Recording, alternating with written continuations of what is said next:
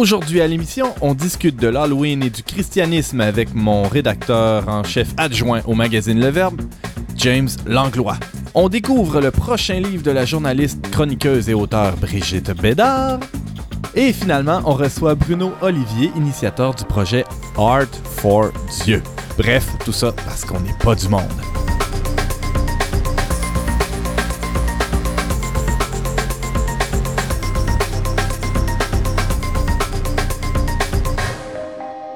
Bonjour à tous, bienvenue à votre magazine culturel catholique. Ici votre animateur Antoine Malenfant, rédacteur en chef du magazine Le Verbe que vous connaissez peut-être, et euh, je vais vous accompagner, j'aurai le plaisir, le bonheur de vous accompagner durant la prochaine heure, chers, auditeurs, et euh, je ne serai pas seul, Dieu merci pour vos oreilles. Euh, j'aurai la chance de m'entretenir avec euh, Brigitte Bédard. Ça fait un petit bout qu'on t'a vu On n'est pas du monde. Salut Brigitte. Salut. Ça Toujours fait plaisir d'être souriante. ben oui. Alors pour les auditeurs qui ne voient pas Brigitte, je vous certifie qu'elle a un sourire bien accroché. Vous l'entendez d'ailleurs. Et euh, Bruno Olivier, c'est ta première participation à On n'est pas du monde. Bienvenue. Tout à fait. Merci beaucoup, Antoine. C'est la première fois que tu fais de la radio.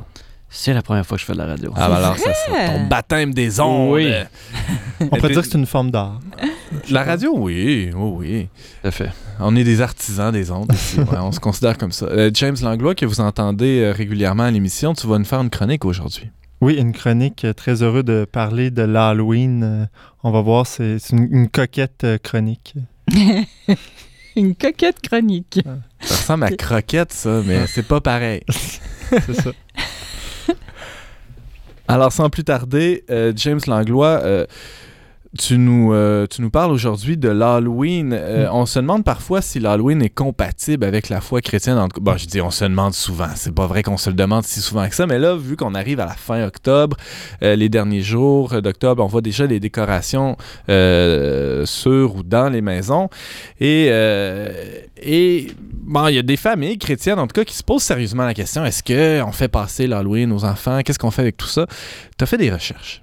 Effectivement, c'est toujours une, question qui revient chaque année. C'est la raison pour laquelle je voulais en parler. Euh, il y a toujours un débat. Euh, c'est comme la, place, la place, euh, je sais pas moi, des, la place des immigrants. c'est un débat qui revient continuellement. Bref. Comme certains débats dans la société. exact. Mais voilà, j'ai pas fait une recherche exhaustive. J'ai essayé de, on pourrait dire, trianguler quelques articles ici et là que j'ai sur lesquels je suis tombé sur des sites euh, d'information catholiques. En général, je parle ici d'Aletheia aux États-Unis, Catholic euh, Answers ou des sites comme ça qui, présentent des petits articles. Donc, j'ai lu un peu. Puis souvent, on est à main de voir que l'information se recoupe, mais il y, a des, il y, a des, thèses divergentes. Donc là, ça va nous aider un peu à réfléchir. Euh, Peut-être qu'on pourrait faire un petit survol historique pour commencer. Exactement. Donc, dans un premier temps, il faut se dire que l'Halloween, la fête d'Halloween, on pourrait dire, existe depuis 1300 ans à peu près. Il y a trois traditions euh, qui, pourraient expliquer l'origine. Et je commence d'abord par la plus ancienne. Comme on l'a dit, je vais y aller de manière chronologique. Donc, la Toussaint. Vous savez, nous, catholiques, on, fête la Toussaint le, le, 1er novembre, qui est instaurée dans l'Église depuis le 8e siècle par le pape Grégoire III. Et euh, c'est, ça avait comme but, justement, ça a comme but de rendre, euh, d'avoir une dévotion pour tous les saints. Euh, à l'époque, après les, après, je dirais, les, les, vagues de martyrs qu'il y a eu dans l'Empire romain, il y avait tellement de martyrs, donc selon la foi, il faut, faut, le dire, un martyr est nécessairement au ciel. Au ciel. Mhm. donc, il y avait tellement de saints en si peu de temps que ça prenait une fête pour tous les célébrer. il n'y avait pas assez de jours dans l'année pour les nommer. Il n'y avait pas assez de jours, ils étaient trop nombreux. Donc, euh, à un moment donné, le, comme je le disais, le pape a instauré euh, dans la chapelle euh, de la basilique Saint-Pierre ces célébrations qui ont, qui, se sont, qui ont été remplacées par la fête de la Toussaint. Toussaint, qui en anglais, on traduit par souvent Hallows. Donc, ça veut dire un peu Ah toutes les ça. âmes, toutes les, que- tous les, tous les. Oui, c'est pardon, c'est c'est le, le Hallow, c'est du vieil anglais pour dire saint. Aujourd'hui, on dirait All Saints Day, mais le vieil anglais c'est Hallows. Donc All Hallows Even, qui veut dire la veille de la fête de tous les saints. Euh, C'était une vigile en quelque sorte qu'on qu'on célébrait déjà en la veille de la fête de tous les saints. Mais ça, c'est beaucoup plus tard que l'idée de la vigile est venue justement avec l'Halloween. Je continue un peu dans le temps. Euh, nous, on est du côté chrétien dans l'Empire romain. Les Celtes, eux, dans avant qu'ils aient euh, été christianisés, un peu plus tard, dans le, à, à la fin de la- après l'Antiquité, euh, célébraient déjà la première année, euh, c'est-à-dire la nouvelle année, le 1er novembre. Eux, ils mangeaient la tourtière le 1er novembre, c'est ça. On peut dire ça, oui, ils mangeaient la tourtière. Certains auteurs vont dire qu'il n'y a pas de lien nécessaire entre les fêtes celtiques et la Toussaint, mais d'autres auteurs, au contraire, vont dire qu'il y a effectivement une, un lien très fort parce que lorsque les peuples celtes ont été christianisés, eh bien, les, euh, je dirais, les, les, les fondements un peu païens, en quelque sorte, de ces fêtes-là ont passé dans la culture chrétienne.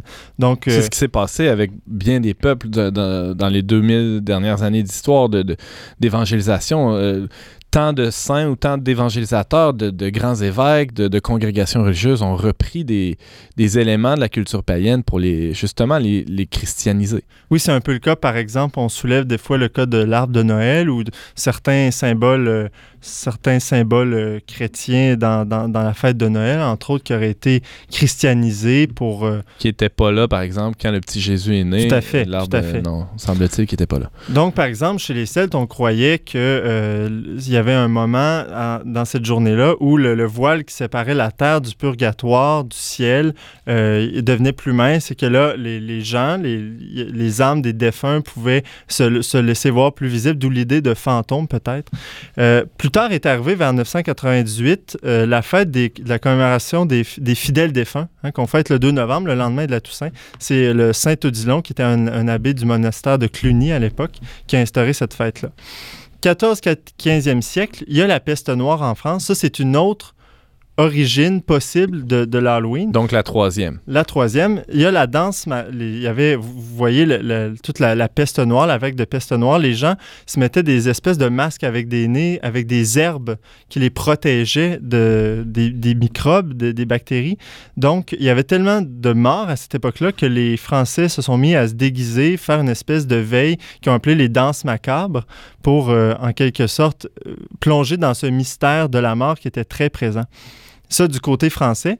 Du côté... euh, Et ça se faisait le 2 novembre, si je comprends bien, cette- ces déguisements-là du côté des Français. En effet, en effet. Puis du côté euh, celte, qui sont devenus plus tard, vous voyez, toute la toute l'Écosse, euh, les Irlandais, eh bien, eux célébraient la Toussaint en ayant repris les éléments, euh, on pourrait dire, celtes ou païens, et, euh, mais ne se déguisaient pas.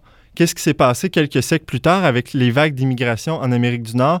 Il y avait les traditions françaises et les traditions irlandaises, ou on pourrait dire celtes, qui se sont comme fusionnées, ce qui aurait donné lieu à l'Halloween qu'on connaît aujourd'hui. Euh, qui, voyez- dans sa forme actuelle, est une fête, euh, on pourrait dire, dont l'origine récente est américaine, euh, au sens le plus euh, melting pot culturel que ce soit. Oui, exactement. Puis je vais y revenir un peu de, plus tard de, concernant l'Halloween actuel, parce qu'évidemment, il y a, des dérives et il faut, en parler. Il y a un autre élément qui expliquerait euh, peut-être euh, certaines traditions qui sont propres à l'Halloween aujourd'hui. Euh, par exemple, le- le- de donner des bonbons, hein, voyez, de passer de maison en maison, donner des bonbons, de se déguiser, entre autres. Certains disent que le déguisement, ça remonte encore aux Celtes où on croyait que pour, se, pour ne pas être effrayé, pour ne pas persécuter les âmes qui, qui étaient dans les environs lors de cette soirée-là, il fallait se déguiser pour se sentir parmi eux. Donc, pour ne pas être persécuté par ces âmes-là, il fallait se déguiser un peu en, en personnage, en fantôme, en monstre. Vous voyez un peu? Oui. Donc, Tu, tu demandais d'où vient la tradition de passer aux maisons, d'où vient le, le traditionnel euh, trick or treat, euh, James? Exactement, j'y venais. Donc, euh, Guy Fawkes, hein, qui est un, catholique converti euh, au 17e siècle en, Angleterre, lui, le, le 5 novembre, a essayé de faire un attentat pour, euh, en fait, contre, contre, le, gouvernement protestant. Donc, euh, il a été pendu parce son attentat a échoué, mais euh, les, catholiques, c'est, on pourrait dire ses amis, ses disciples qui ont continué à sa suite, en sa mémoire, de porter un masque, le fameux masque qu'on voit dans le film V pour Vendetta, et aussi qui était repris par le groupe Anonymous. Vous voyez, un masque un peu avec une face de, de presque clown blanc, là, enfin. Mais donc, ce masque-là est resté et en sa mémoire, les, les gens passaient, allaient dans différentes congrégations, en- de maison en maison, demander de la bière ou des gâteaux Masqué. masqués. Ça se fait plus la bière, par contre. non, malheureusement. je- Parce que non, mais peut-être que ça pourrait donner une, une nouvelle couleur à l'Halloween. Euh, je, je sais par exemple que la mi-carême se fait un peu de cette manière-là. À l'île aux coudres, entre autres, où on se déguise, on porte un masque et on fait la tournée des maisons. Et là, euh, il y a de la bière qui coule et pas que. Hein? Ah, c'est vrai? Oui. On va y aller. J'ai pas creusé, j'ai pas creusé encore la question de la mi-carême, mais il me semble que il doit certainement avoir un lien justement entre les déguisements puis l'Halloween et la mi-carême. En tout cas, peut-être à creuser davantage. Euh, On s'en reparlera, on n'est pas du monde euh, quelque part euh, au printemps. exactement. Mhm. Pour revenir aux Celtes, il y a- Ouais. il y, a un élément qui est, dont je n'ai pas parlé tout à l'heure, c'est-à-dire la, la fête celtique de Samhain. Il y a certains euh, commentateurs qui vont dire que la fête de l'Halloween, au final, n'a aucune origine chrétienne, mais est seulement reliée à la fête de Samhain, Samhain qui était le dieu de la mort chez les Celtes et qui permettait, comme je le disais, aux âmes de retourner à leur maison pour une soirée. Euh, donc, le lien, vous voyez, en- dans l'histoire, les thèses sont pas. Il y a différentes versions de l'histoire, savoir qu'est-ce qui découle de quoi. Euh, Certains éléments se recoupent, d'autres divergent. D'autres Ouais. divergent. Tout ce qu'on sait, c'est qu'il y a certainement d'abord un lien avec la Toussaint pour consolider tout ce que j'ai dit en termes d'informations historiques. Il y a un lien avec, avec la Toussaint. Il y a un lien certainement avec des éléments euh, de la culture celtique ancestrale qui ont été euh, christianisés, qui ont repassé dans la culture et qui se sont mélangés une fois ici en Amérique du Nord. Euh, bon, qu'est-ce que qu'est-ce qu'on peut dire aujourd'hui de, de ces fêtes-là? C'est-à-dire, évidemment qu'il y a une, dimension qui, est, qui a été fortement exacerbée dans la mort. Aujourd'hui, on célèbre la mort en quelque sorte dans l'Halloween. Euh, et c'est ça peut-être qui fait peur à certains, certaines familles chrétiennes, dans le sens qu'il y a vraiment une, je dirais, une mise en avant de, du diable, des esprits mauvais, de la violence, puis c'est- c'est c'est sans arrêt. hein, plus- Presque une exaltation du macabre. tout à ouais. fait, tout à fait. Alors qu'à l'origine, c'était au contraire une manière de se réconcilier avec la, la- de ne plus avoir peur de la mort. C'était une manière pour les enfants, euh, pour, les, pour les gens en général, surtout avec les, surtout avec les enfants, d'amenuiser peut-être la place de la mort, de lui faire prendre une autre considération dans notre tête, de même chose qu'avec le, le- mal ou avec le démon. Donc, de quoi de mieux finalement pour euh, exorciser euh, la peur, pour ne pas utiliser de mauvais jeu de mots, quoi de mieux que pour ne exorciser la peur de la mort et du diable que de, que de ridiculiser ça d'une certaine manière ou d'en rire. Et c'était euh, une manière aussi, comme on, peut le dire, de célébrer d'une part la Toussaint, de célébrer la commémoration des fidèles défunts pour les catholiques. Euh, il faut entrer dans ce mystère de la mort et on le voit que même dans les cultures païennes, il y avait déjà, déjà cette sensibilité de vouloir apprivoiser le mystère de la mort qui était là. Que nous, parfois, catholiques aujourd'hui, je ne sais pas, est-ce quel point on aime véritablement en parler ou en tout cas on est plus ou moins à l'aise souvent avec ça? Évidemment que c'est une tragédie la mort, il y a, des souffrances, mais euh, il, faut, il faut quand même voir que la lumière de la résurrection est plus forte que ça. Il y a une autre tradition, ça me fait penser à une autre tradition qu'il y avait justement chez les Celtes, celle, celle d'allumer un feu sur des montagnes, vous voyez? Puis moi, je- dans mes lectures, j'ai vu que certains... euh, je pense qu'à l'origine, dans certaines célébrations d'Halloween, il y avait des feux. Bon, moi, je ne sais pas pour vous, moi, j'ai rarement vu des feux le soir de l'Halloween. là. Mais euh, justement, les, les païens faisaient des, créaient des feux sur les montagnes à la fin de la nuit pour montrer que, ultimement, c'est la lumière qui, qui remportait et qu'on entrait dans la nouvelle année, le 1er novembre, et que c'était la, lumière, c'était la lumière qui remportait sur les ténèbres. Alors, oui, il y a- il y, a de quoi, euh, justement, faire des liens assez étroits avec euh, toute la tout, ben, Le mystère de le mort mystère de la, de la Pâque, exactement. Mhm. L'autre raison pour laquelle, selon moi, selon les textes que j'ai lus un peu, euh, pourquoi Hall- l'Halloween aurait, aurait été autant décrié, c'est euh, le puritanisme qui était assez présent chez les protestants. Donc, on sait qu'en Angleterre, après la Réforme, par exemple, la Toussaint avait été complètement supprimée. De même qu'aux États-Unis, les, puritains avaient interdit euh, Noël et l'Halloween pendant un certain temps. Euh, la célébration de Noël, par exemple, a été ravivée avec euh, l'immigration germanophone au 19e siècle, tout comme avec les Irlandais qui ont probablement aussi ravivé la célébration de l'Halloween. Aujourd'hui, toute la question se pose par rapport à la commercia- commercialisation des fêtes aussi. L'absence de, je dirais, de racines spirituelles à ce qu'on, même pour Noël, en fait, on, le vit euh, constamment. Euh, les fêtes ont pris un, ont pris, je dirais, une perspective beaucoup plus matérialiste, beaucoup plus commerciale. Donc, euh, C'est pas long qu'on se fabrique un veau d'or avec ces, ces- ces occasions-là, finalement. et voilà, le- le- c'est-à-dire le capitalisme lui-même en a profité Mhm. parce que l'Occident a, a, comme d'une manière oublié ou rejeté les racines spirituelles de ses fêtes. Donc, par exemple, avec l'Halloween, bon, c'est, c'est rendu tout un commerce de costumes et de bonbons. Euh, voilà, même chose avec Noël, une fête principalement de cadeaux et de magasinage. Si on revient vraiment à la racine de l'Halloween, il y a une manière tout à fait chrétienne pour les familles de, de célébrer, qui peut, qui peut euh, être présente pour célébrer l'Halloween, c'est-à-dire, pourquoi pas habiller les enfants, par exemple, dans des saints, hein, en, des, en des saints pour aller euh, passer l'Halloween euh, habillés comme, comme des saints. Ou... Saint-Jean-Baptiste, par exemple, ça, ça prend pas grand-chose, une petite peau de mouton, puis c'est réglé. Ouais, ça fait tout un costume, euh, même... euh, en, froid es- un petit en peu à espérant qu'il fasse pas trop froid. Ouais, exact. Moi, j'aimerais ça savoir ce que Brigitte... euh, comment Brigitte a vécu ça avec ses enfants. tu veux vraiment savoir ça? Ben ouais. Eh bien, une année, je me suis déguisée en Jésus, carrément, avec les stigmates, là, tout, là. Puis les cheveux longs, là, tu sais, ben, j'avais une perruque. Puis euh, moi, je, un, peu de, un peu de barbe? ou Oui, oui, j'avais dessiné une barbe, tout Mhm. ça, parce que mes enfants ne voulaient pas s'habiller en saint. Ils trouvaient ça trop quétaine. Mhm. Ah oui, donc... ils sont dans le monde, Tu t'es occupé de, leur faire bien euh, C'est ça. honte. hein, Je, c'est ça. je me promenais en Jésus, puis là, j'allais, puis là, je disais Demain, c'est la Toussaint, puis euh, je suis ressuscité. Puis c'est ça. Moi, je que passe là- Halloween. J'ai toujours passé l'Halloween avec mes enfants. OK. Puis euh, je me suis toujours déguisée en quelque chose de chrétien. Ouais. Euh, puis, ben, ça n'a aucune influence sur mes enfants. ils, se sont... ils se sont toujours déguisés en.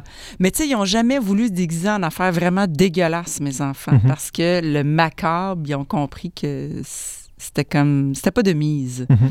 Mais ils se sont toujours déguisés en quelque chose de. C'était plus festif. Rigolo. là, c'était Oui, plus, oui, ouais, plus rigolo. léger. euh, Mhm. je sais pas, moi, en soldat ou euh, en fée. Ou, tu sais, ma, ma fille, là, cette année, elle se déguise en Bilbo. Alors, elle tripe sur Bilbo, euh, fait qu'elle se déguise en Bilbo. Puis mon autre fille en Star Trek. Puis, tu sais, c'est des, des personnages comme ça, là. Bruno, euh, 10 secondes pour nous raconter tes meilleurs souvenirs d'Halloween. Pas vraiment de, de vraiment très très bons souvenirs d'Halloween, mais euh, j'aimerais ça revenir rapidement sur, euh, sur quelque chose que James a dit, le fait de, de, de faire entrer les gens dans ce mystère-là pour y, y redonner un autre sens, en Ouais. fait, puis nous reconnecter à, à l'essence que ça doit avoir. là. je pense qu'il y a quelque chose à retenir là-dedans. là. Ouais. Plutôt que la réaction, on invite les parents à discerner avec leurs enfants puis à, à faire une éducation plutôt qu'à avoir peur. tu sais. À les braquer, euh, Mhm. finalement. Euh, alors, James Langlois, tu nous parlais de la fête de l'Halloween et de ses rapports à la foi chrétienne. Rappelons que tu es rédacteur en chef adjoint au magazine Le Verbe. On peut te lire régulièrement sur le verbe.com et t'entendre à On n'est pas du monde de manière assez habituelle. Merci beaucoup, James, pour ta chronique. Merci.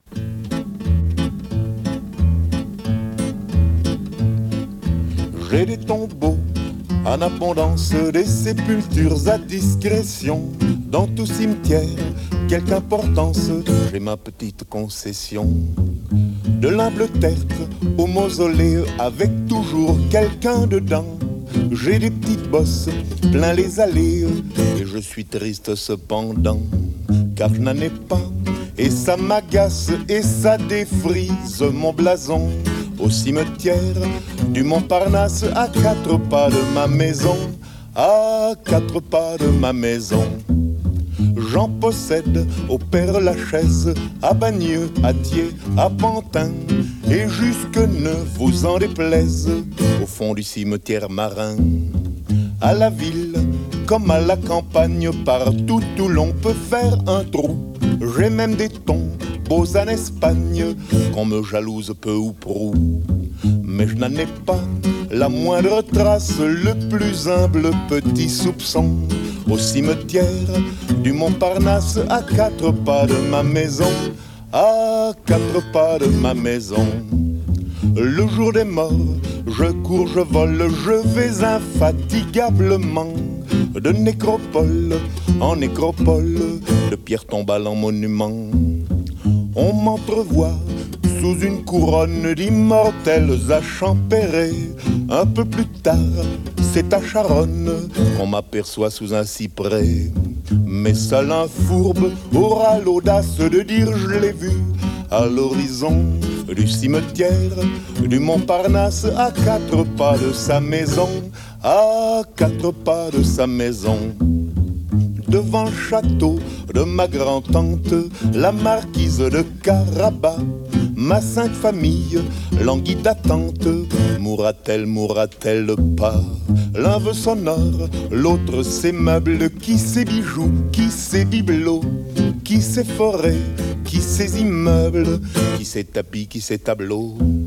Moi je n'implore qu'une grâce, c'est qu'elle passe la morte saison au cimetière du Montparnasse à quatre pas de ma maison, à quatre pas de ma maison. Ainsi chantait la mort dans l'âme, un jeune homme de bonne tenue, en train de ranimer la flamme du soldat qui lui était connu. Or il advint que le ciel eut marre de l'entendre parler de ses caveaux, et Dieu fit signe à la camarde de l'expédier rue Froidevaux. Mais les croque-morts qui étaient de Chartres, funeste erreur de livraison, menèrent sa dépouille à Montmartre de l'autre côté de sa maison, de l'autre côté de sa maison. Vous aurez reconnu la voix de Georges Brassens et sa chanson La balade des cimetières. Vous êtes toujours à On n'est pas du monde avec Antoine Malenfant au micro. Brigitte Bédard est assez connue dans l'univers catholique québécois, mais pas que. Hein. On, la, on, la, voit à, à, à, la victoire de l'amour. Oui, mais il y a juste les cathos qui regardent ça. Non, c'est pas vrai, c'est pas vrai. On l'entend des fois ici à On n'est pas du monde, on peut la lire dans le Verbe. Euh, Bref, elle est partout, hein? Cette Brigitte, en plus d'être une épouse et une mère de famille euh, accomplie, ou du moins en, en voie de l'être. J'essaie. J'ai toute une vie pour ça. Ben oui, regarde, prenons le temps qu'il faut pour devenir des saints. C'est ça. Brigitte, euh, on t'invite parce que euh, tu semble-t-il, en tout cas c'est la rumeur qui court dans les milieux, que tu travailles à un livre. Ouais. Parce que tu en as déjà écrit un. Il faut oui. le dire, peut-être euh, les auditeurs qui ne le savent pas, que tu as déjà écrit Et tu vas danser ta vie, qui est un, un témoignage assez percutant où tu racontes à peu près tout, dans, il y a du détail crunchy là-dedans. il y en a quelques-uns, mais je ne les ai pas tous mis là. Ok, non, mais il paraît que ça aurait pris deux fois plus de, de, oui, de pages oui, oui, pour non, j'ai tout euh, Mhm. laissé ça en confession. Ah, mais, mais reste euh, toujours est-il qu'il y a quand même euh, des passages assez euh, concrets. hein. C'est ça que, que je veux souligner. Dans le fond, c'est que tu as un langage qui n'est pas pincé, qui est pas. où tu, dis, tu nommes les choses, tu racontes d'où le Christ t'a tiré. hein. C'est c'est Mm. un peu ça l'histoire. Et, et c'est vraiment poignant, c'est vraiment euh, très touchant et on, on voit vraiment l'action de Dieu dans ta vie. C'est- Et, la joie, c'est ça un peu la conclusion, hein, c'est la joie qui, qui en ressort. Mais là, tu écris un nouveau livre, semble-t-il, et là, on, se demande qu'est-ce qu'il va y avoir là-dedans puisque tu as déjà pas mal tout raconté. Oui, mais c'est parce que ça parle pas de moi. non, c'est que, oui, j'ai le projet d'écrire et tu vas danser ta vie 2. Ah ah! C'est, dans le tiroir comme quatre autres manuscrits, OK? C'est que j'ai pas assez de temps. Moi, Ouais. c'est ça qui me manque. Mais là, euh, on a, avec les, mon éditeur, les éditions Saint-Joseph, on a discuté récemment d'un projet d'écrire des témoignages de foi de Québécois.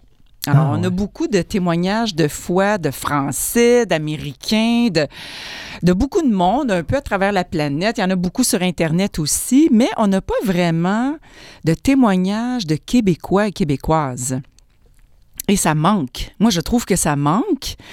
Et euh, peut-être que c'est euh, aussi mon travail à la Victoire de l'amour qui m'a euh, allumé là-dessus. Je me suis- J'ai rencontré des dizaines, des dizaines et des dizaines et entendu des gens raconter comment Jésus agissait dans leur vie, les a sortis de, de ténèbres. Euh, C'est, moi, mon histoire, c'est une petite histoire à côté de bien des histoires pas mal plus dramatiques.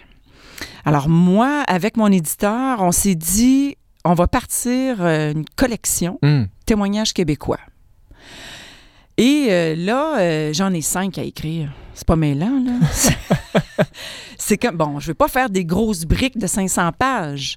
Non, parce que j'imagine que le but, c'est que ça soit le plus accessible possible, hein, que- Oui. que, n'importe qui puisse euh, Puis dans un, puis- un Mhm. langage aussi, une écriture qui est assez, qui ressemble à mon, à mon livre, qui est, euh, qui, qui, qui euh, d'une page à l'autre, tu as le goût de savoir qu'est-ce qui va arriver. Ben ouais. Donc, euh, l'idée, c'est d'écrire des témoignages de, de femmes, d'hommes qui ont rencontré Jésus-Christ et que leur vie a complètement été transformée.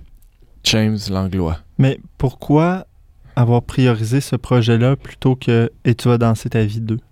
C'est parce qu'il faut que je vive les affaires avant de les écrire. Tu sais, j'ai publié Et tu vas danser ta vie en 2015. Ouais. Puis ça raconte mon histoire là euh, d'avant ma conversion, ma conversion qui est arrivée en 2001, jusqu'à euh, l'année, mettons, euh, 2014. tu sais. Mais là, de 2014 à 2017, j'ai vécu bien des affaires, mais pas assez pour vraiment aller au fond des choses. sais. Donc, c'est comme là, pour vraiment vivre les choses, puis laisser l'Esprit Saint m'inspirer. Puis ça va être vraiment plus axé sur euh, la vie euh, euh, homme-femme, relation conjugale, mariage, vie de femme, puis vie d'homme, les différences hommes-femmes, le ton- sacrement de mariage. Est-ce que ton mari va l'écrire avec toi? Mon mari... non, mon mari écrit mal. Je pense qu'il m'entend pas. On espère qu'il n'écoute pas présentement. Il sait. Tout ce que je dis de lui, il le sait. Mais il y a d'autres qualités, hein? Non, non, mais c'est ça, c'est ce qui m'inspire, c'est ma muse. mon mari, c'est mon muse. Ça se dit-tu, ça? Bon, je l'invente. Alors, c'est mon muse, c'est ma muse. Pourquoi ça serait juste féminin? Alors, c'est vraiment mon Ton inspiration. inspiration, ouais. Il est mon inspiration. Mm. Et euh, c'est lui qui me fait, euh, fait faire des grandes prises de conscience sur ma relation avec le Seigneur. Tu sais, parce que moi, quand je vis des affaires, c'est tellement intense, tellement émotif, tellement... euh, souvent, je suis un peu perdue, puis j'ai besoin de lui et de mon directeur spirituel pour me, me, me, me- me situer, Mettre me, des mots, des baliser. fois, ouais. Mais oui, mettre des mots sur ce que je vis, qui plus d'ordre théologique ou philosophique. Puis, euh, donc, c'est ça. Je, je suis en train de suivre des petits cours de philo. Là. C'est, Ah, c'est le fun, c'est le fun, mais c'est, pas tu trouves ça. le temps de faire ça? euh, Écoute, j'essaye, j'essaye. Mais euh, donc, pour répondre à ta question, James, c'est ça, l'idée, c'est, c'est que c'est là, c'est dans le tiroir, puis ça attend de mûrir. Parce que je trouve que de lire puis d'écrire aussi, ça, ça me nourrit dans cette écriture-là. Puis là, quand vient des prises de conscience ou des aventures, parce que j'aime raconter des histoires. Alors, on vit tout ça d'affaires, ma famille, avec, en famille ou dans le mariage.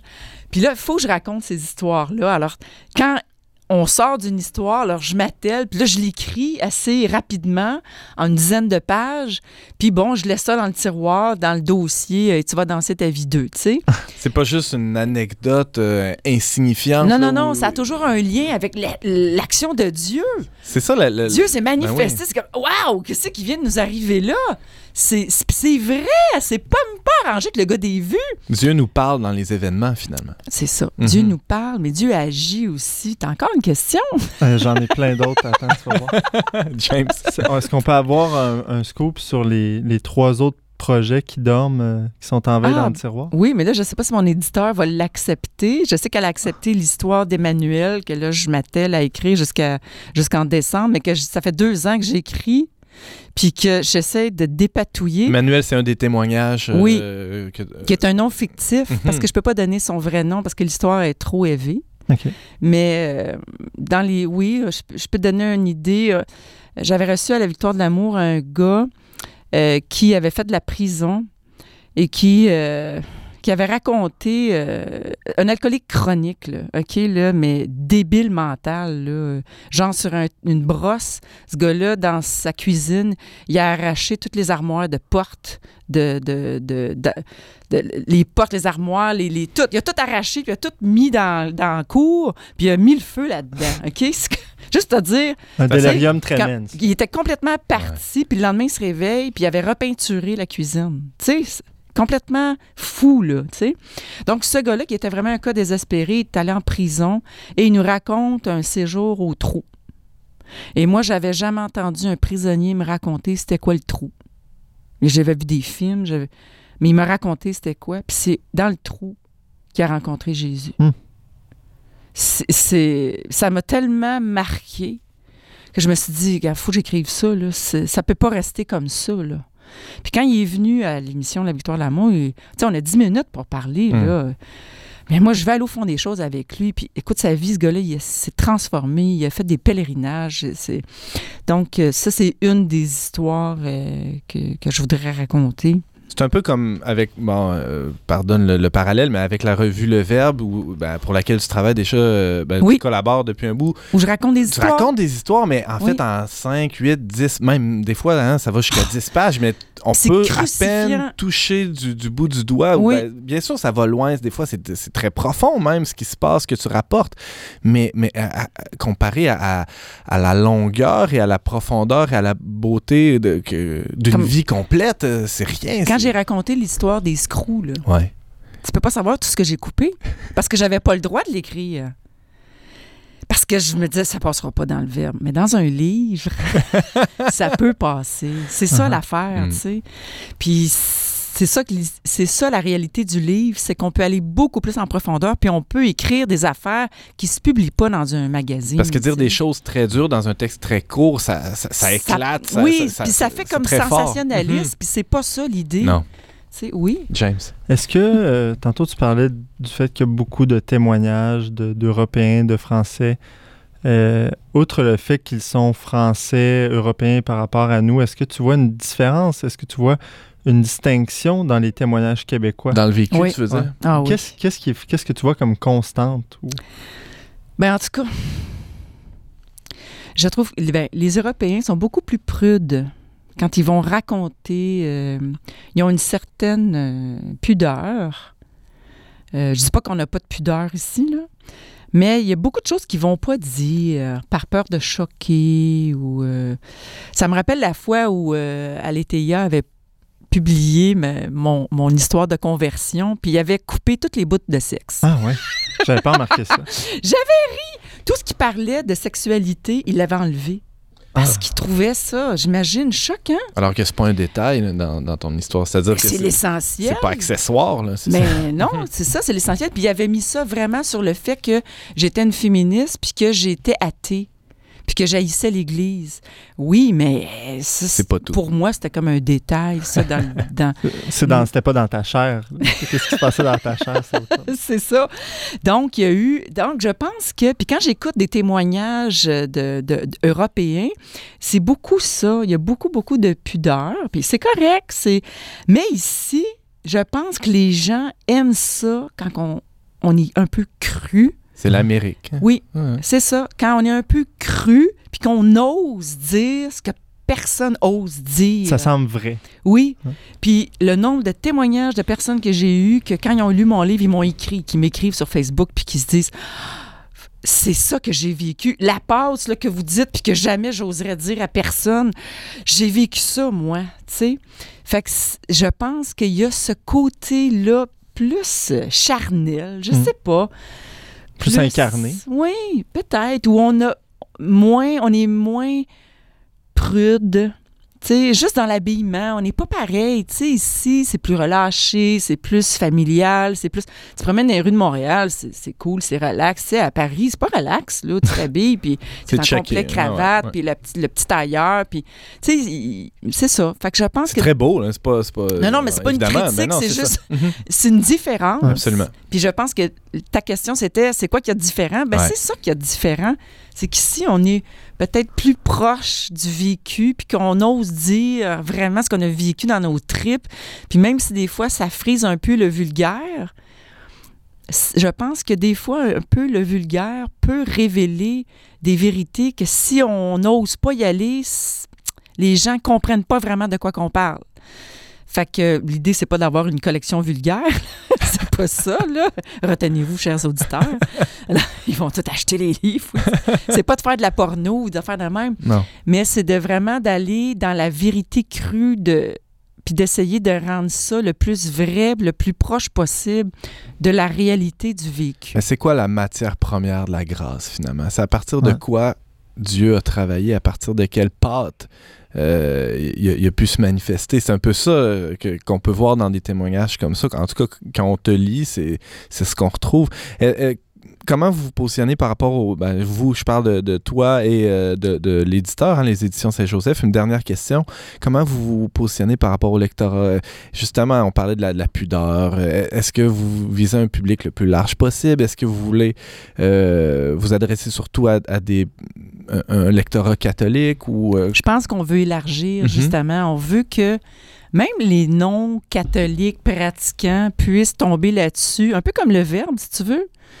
Que les, les personnes qui sont loin de Dieu ou qui n'ont pas vraiment ça dans leur préoccupation première, mais soient attirées par le look, soient attirées par l'écriture, soit puis que ah ils plongent dedans, puis ils se rendent compte que ben les gens qui vivent ça, c'est pas des deux de pique, c'est c'est pas du monde quétaine, c'est du monde ordinaire, comme toi puis moi. qui leur ressemble? oui, c'est ça. Je pense qu'il y a ça qu'on vise aussi. Quoique l'histoire d'Emmanuel, que là, je, je veux finir d'écrire, euh, l'idée, c'est pas d'être cru dans la sexualité ou quelque chose comme ça. Euh, C'est pas du tout ça l'histoire, mais c'est d'être cru dans l'histoire d'une femme qui a le cancer, puis qui est traitée, puis qui, qui va en chirurgie, puis qui va dans des tacos, puis qui va dans de la radio, puis qui va dans de la chimio, puis qui que c'est écœurant, OK, ce qui se passe là quand une personne est atteinte du cancer, puis tout ce qu'elle peut vivre. Puis elle, elle l'a vécu avec Jésus-Christ. Et elle compare souvent euh, sa douleur à comme des clous qui rentrent dans la tête, des épines. Puis elle a communié avec Jésus. euh, elle avait un cancer de la glande salivaire, qui est un cancer très rare. Euh, puis c'était sur le côté du visage, il y avait comme un grain de beauté. Puis euh, elle maquillait, puis grossissait, rapetissait, puis elle n'a pas allumé que c'était pas bon là, quand ça change, là, un grain de Mm. beauté. Puis elle a su trop tard. Là, que, puis le cancer, il était pris de l'intérieur. Donc, il allait un peu dans son cerveau, cervelet, puis tout ça, la gorge, le cou. le- Elle a subi une, une opération à froid. Il fallait gratter euh, le cancer à froid pendant 9 heures. Ouf. Où elle Donc, c'est hurlait. un véritable chemin de croix qu'elle a vécu. Oui, et elle m'a raconté, c'est fou, parce qu'elle m'a raconté cette opération-là sur le trottoir de la ville de Dubrovnik, en, Dubrovnik en Croatie, alors que j'étais en pèlerinage. C'est là qu'on s'est rencontrés.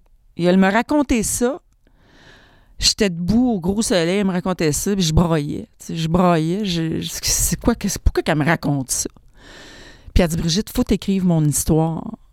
Mais aujourd'hui, ça fait, un an qu'elle est décédée, Emmanuel, puis je veux leur raconter son histoire.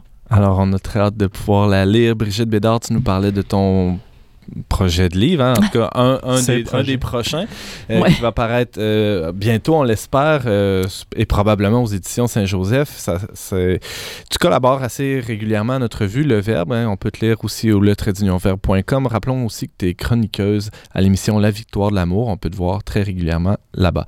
Merci beaucoup, Brigitte. Merci, bye.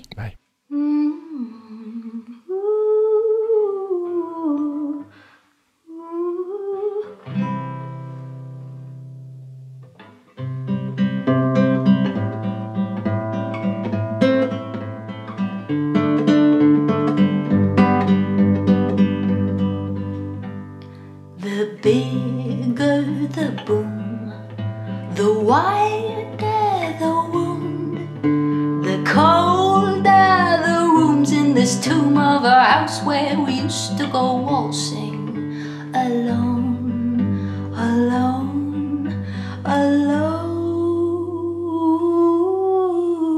alone, alone.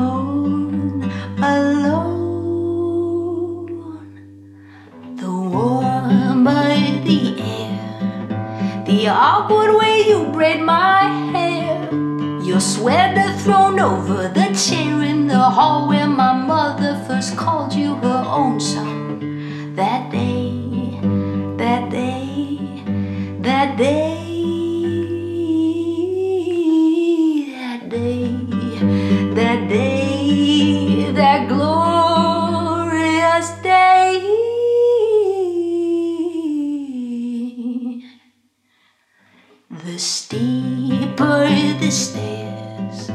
the sharp words we spoke over there, the protesting chin and the half hearted glare, and the bend of your wrists as you cradle my head, my head, you cradle my head, my head, my head, you cradle my sobbing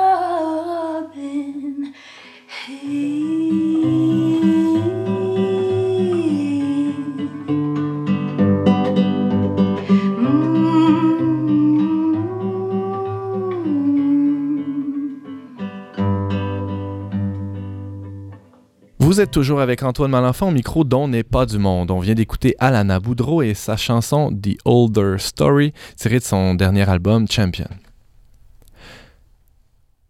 On a vu apparaître dans un des derniers numéros de la revue Le Verbe, hein, c'était au printemps 2017, un- un- en, page de garde, un petit collectif indépendant qui euh, gravite autour de la paroisse Saint-Jean-Baptiste. hein. C'est, c'est une euh, gang de joyeux lurons hein, qui s'appelle Art for Dieu ou Art 4 Dieu, ça s'écrit A-R-T 4 Dieu.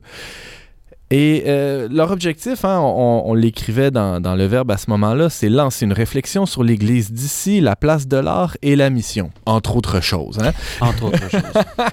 Et pour en discuter, ben, rien de, euh, de mieux que, que d'inviter son instigateur euh, de, de- de ce petit collectif-là pour, pour en discuter. Bruno Olivier, salut. Salut Antoine. On est très curieux d'en apprendre davantage sur, euh, sur cette initiative-là, mais avant de rentrer dans le vif du sujet, j'aimerais que tu nous, tu nous présentes la personne de Bruno Olivier.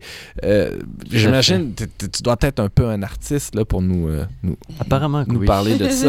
Ouais. Qu'est-ce qui te branche? C'est quoi tes, tes, tes champs de, euh, d'opération? Ben, en fait, de formation, moi, je suis graphiste. Euh, mais au fil du temps, puis des expériences, tout ça, j'ai été mené à, euh, en fait, faire de la photo. J'ai un oncle qui, lui, est vraiment passionné de photo, qui m'a appris à en faire. Euh, puis tout ça m'a mené aussi, avec d'autres rencontres, vers la vidéo. Ce à quoi je me dédie maintenant. Donc, la vidéo pour... on est dans une société de l'image, fait que c'est d'apporter de l'image qui va nous réconcilier un petit peu, finalement, avec les beautés de Dieu puis de l'Église. Parce que l'Église est non pas uniquement ce que les médias peuvent en dire, mais beaucoup plus. Euh, donc, c'est un petit peu ça ra- rapide. Là. Et euh, donc, tu es devenu euh, photographe et cinéaste un peu de manière autodidacte, si je comprends bien. Exactement, oui. OK.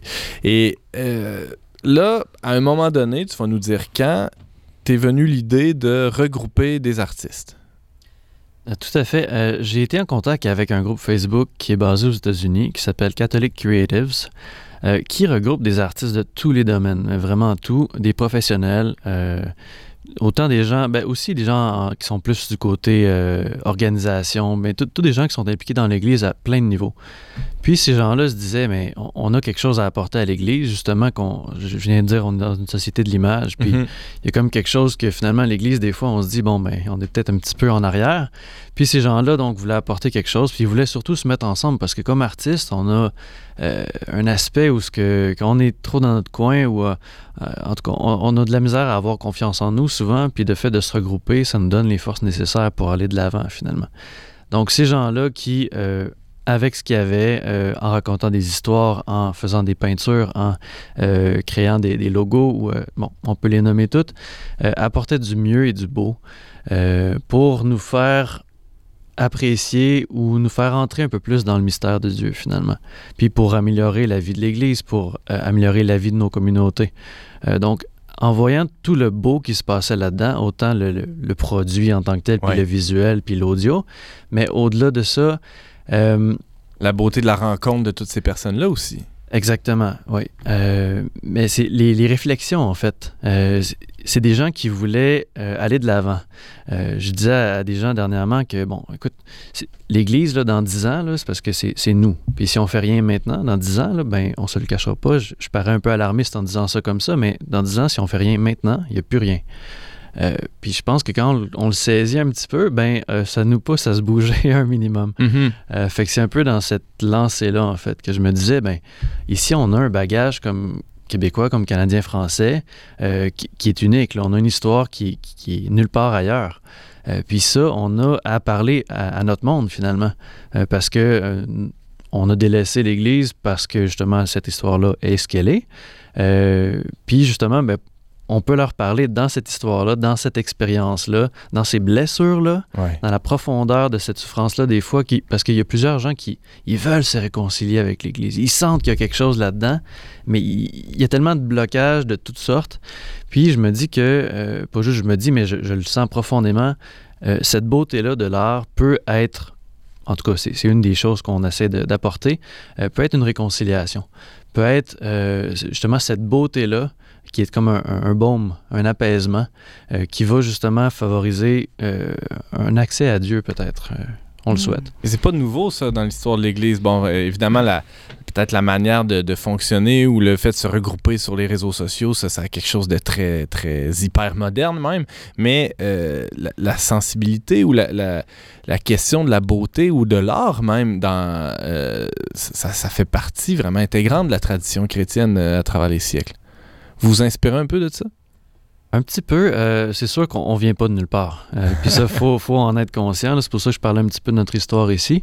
Euh, donc l'histoire de l'art, tout ça. il y avait une émission euh, dernièrement à EWTN avec euh, un évêque américain, puis qui parlait de l'art sacré comme outil d'évangélisation. Mais pas seulement les, visuels de cet art sacré-là, mais toute la démarche qui a amené cet art sacré-là. Puis il amenait toute une réflexion vraiment très profonde qui vraiment pouvait être les, fondements de, ce, sur quoi on se base pour... Oui, c'est sûr que nous, ici, on va, bon, on va l'exprimer de manière plus on va dire, dans des courants artistiques qui ont beaucoup évolué avec le temps. Euh, mais le but de ces artistes-là dans l'histoire, euh, il y a quelque chose qui, qui doit être au cœur de notre démarche, je pense. Euh, on, on peut voir dans les églises, bon, l'art qui est là, c'est, c'était un petit peu la comment dire, la, la catéchèse du petit peuple parce que les gens, la plupart étaient illettrés et tout ça, donc c'était une façon pour eux de, À travers les vitraux, les tableaux, évidemment, Exactement. l'histoire, ouais.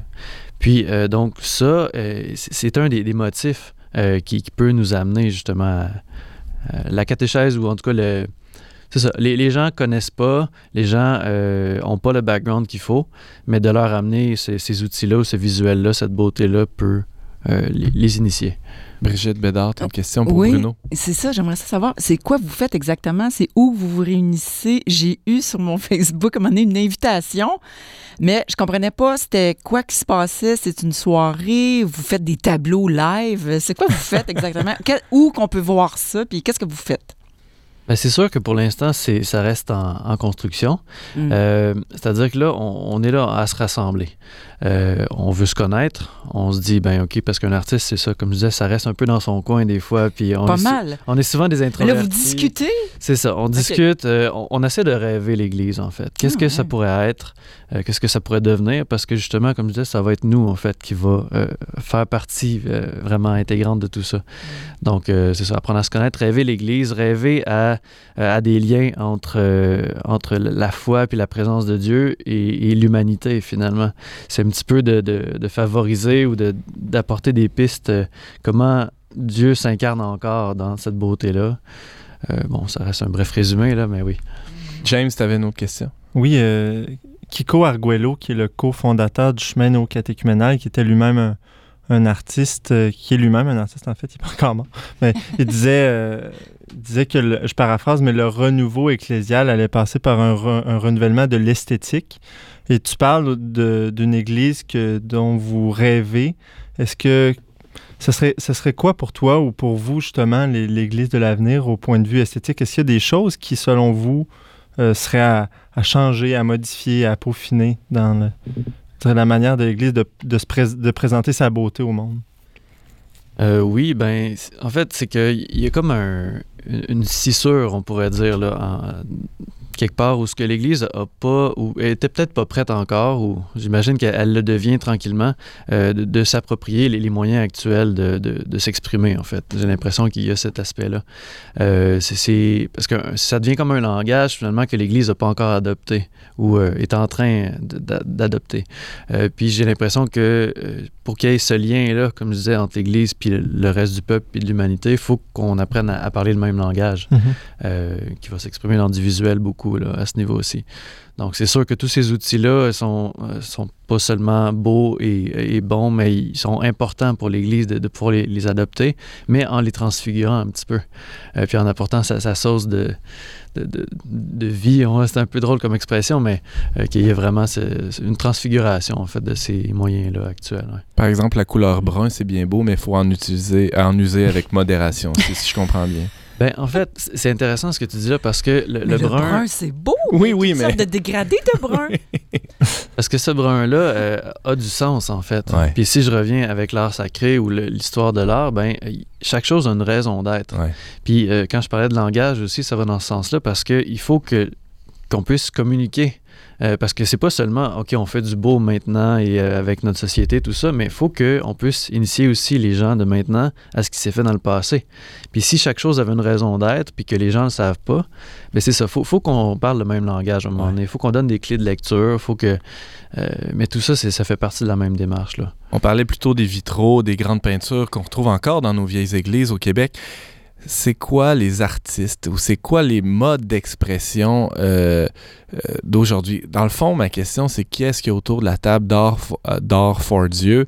Euh, Bruno Olivier, raconte-moi un peu, c'est quoi les, ces modes d'expression-là ou c'est quoi leur domaine de compétences là, de, de ces artistes-là? Donc, ben, c'est comme je disais, moi, je, je fais de la vidéo, de la photo, du Ouais. graphisme. J'ai une autre amie graphiste, il y a de la poésie, il y a de la peinture, il y a de l'illustration. Euh, il y a euh, des acteurs de théâtre euh, qui apportent vraiment aussi une belle dynamique euh, qui est assez différente puis qu'on connaît très peu, euh, mais qui apporte beaucoup de- de- d'humanité, de, vérité de, dans le mouvement. Euh, il y a de la danse aussi en parlant de mouvement. Euh, il y a des musiciens, auteurs, compositeurs. Euh, voilà. Est-ce qu'on pourrait imaginer, par exemple, un BDiste se joindre à vous ou un, un à fait. concepteur 3D euh, faire partie de, de votre collectif? Tout à fait. Ah, Il n'y a pas de limite, finalement. là. Il n'y a pas de limite. Est-ce que notre Stéphanie Chalut fait partie de votre collectif? Elle est en processus, je pense. ah! Il y a de la prospection qui se passe dans les corridors. C'est intéressant de, de voir ça aller. Euh, alors, euh, Bruno Olivier, tu nous parles de, de ce collectif d'artistes Art for Dieu. C'est, vous, tu dis que vous vous réunissez à- régulièrement, ou en tout cas, vous, vous apprenez à vous connaître, vous rêvez l'Église ensemble. C'est quoi les prochaines étapes? Les prochaines étapes, euh, au-delà d'apprendre à se connaître, c'est de mettre des projets sur pied, en fait. Parce qu'on se disait, bon, en fait, le, le clou de, de toute cette démarche-là, au fond, c'est qu'on on veut qu'il y ait du concret. On n'est pas juste des rêveurs qui, qui rêvons ensemble, même si c'est une étape vraiment importante. Euh, on veut avoir des labs créatifs pour justement mettre ces talents-là ensemble. Pas juste, bon, mais une personne fait une chose, le présente, puis c'est déjà beau et bon, mais Mhm. euh, au-delà de ça, on peut combiner ces talents-là, puis on peut créer toutes sortes d'événements, de, de, de, de- visuels. De... on- Il y a des talents qu'on peut voir facilement ensemble. Si on pense à de la musique puis de la vidéo, ben, on imagine bien une trame sonore. Ou, euh, on on peut imaginer facilement, mais il y a d'autres types de talents qu'a priori, on ne met pas ensemble forcément. Puis c'est là que ça peut donner vraiment quelque chose, de, des, belles étincelles, en fait. Euh, autant pour dans l'Église qu'en dehors de l'Église. Euh, puis on peut parler justement un langage qui va rejoindre euh, des gens encore de manière plus large. C'est sûr qu'on va suivre vos, euh, vos activités avec euh, beaucoup d'attention au verbe parce que c'est une sensibilité qu'on a. Ah, on n'est pas du monde aussi. Hein, c'est, euh, quelque chose qui. euh, c'est une conviction en fait qu'on a que la, la, la beauté euh, est- peut, être, peut servir de pont, peut servir de, de- d'ancrage aussi ou de, de lien entre, entre la culture actuelle, contemporaine et, et ce que l'Église a à proposer. Bruno, Olivier, tu, on peut suivre hein, le projet Art for Dieu sur Facebook et aller vous visiter dans le sous-sol de l'église Saint-Jean-Baptiste aussi. Hein, il paraît que vous traînez dans ce coin-là. À Montréal? À Montréal, oui. Non. Et rappelons que tu es toi-même designer graphique. Hein, on peut euh, consulter ton site web brunoolivier.com tout simplement. Euh, merci beaucoup d'avoir euh, ben, d'avoir été des nôtres et d'avoir participé à. On n'est pas du monde.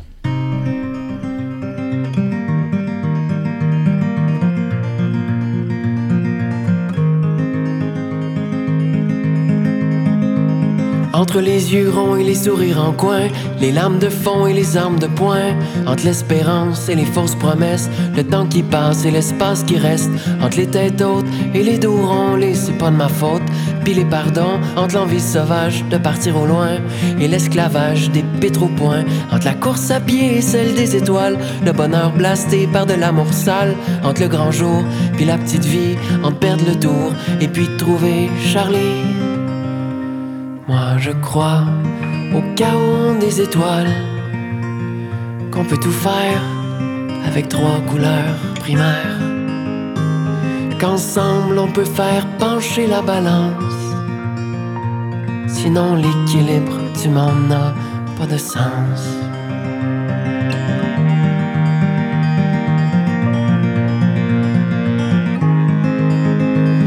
Entre le mardi gras et le vendredi saint, les soldats d'Allah ceux qui croient en rien. Entre les païens et les paillettes, paraîtrait même que Dieu sait plus quoi mettre. Entre le bleu du jour et les coups d'un soir, le grand retour et les faux départs. Entre perdre le nord et toucher ton sud, entre le prix de l'or et le coût de la solitude. Moi je crois au chaos des étoiles, qu'on peut tout faire avec trois couleurs primaires qu'ensemble on peut faire pencher la balance.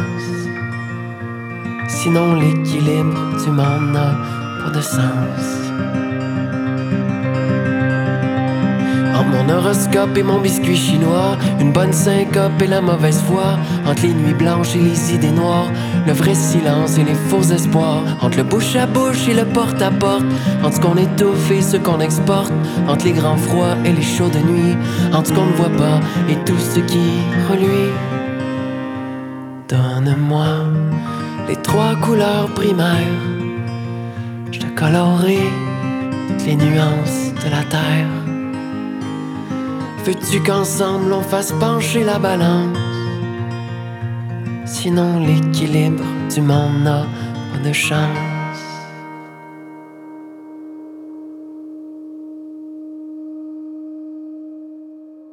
C'était Alexandre Poulain avec sa chanson Couleur primaire tirée de son album Les temps sauvages. On parlait cette semaine de l'Halloween et du christianisme avec James Langlois, rédacteur adjoint au magazine Le Verbe. On parlait aussi du prochain livre de Brigitte Bédard, hein, un petit scoop, et euh, du projet Art for Dieu avec son initiateur Bruno Olivier. Merci beaucoup d'avoir été des nôtres. On vous attend la semaine prochaine, même heure, même antenne, pour un autre magazine dont n'est pas du monde. Au choix musical, James Langlois, à la réalisation technique, Aoni Linz à l'animation Antoine Malenfant. Cette émission a été enregistrée pardon, dans les studios de Radio VM.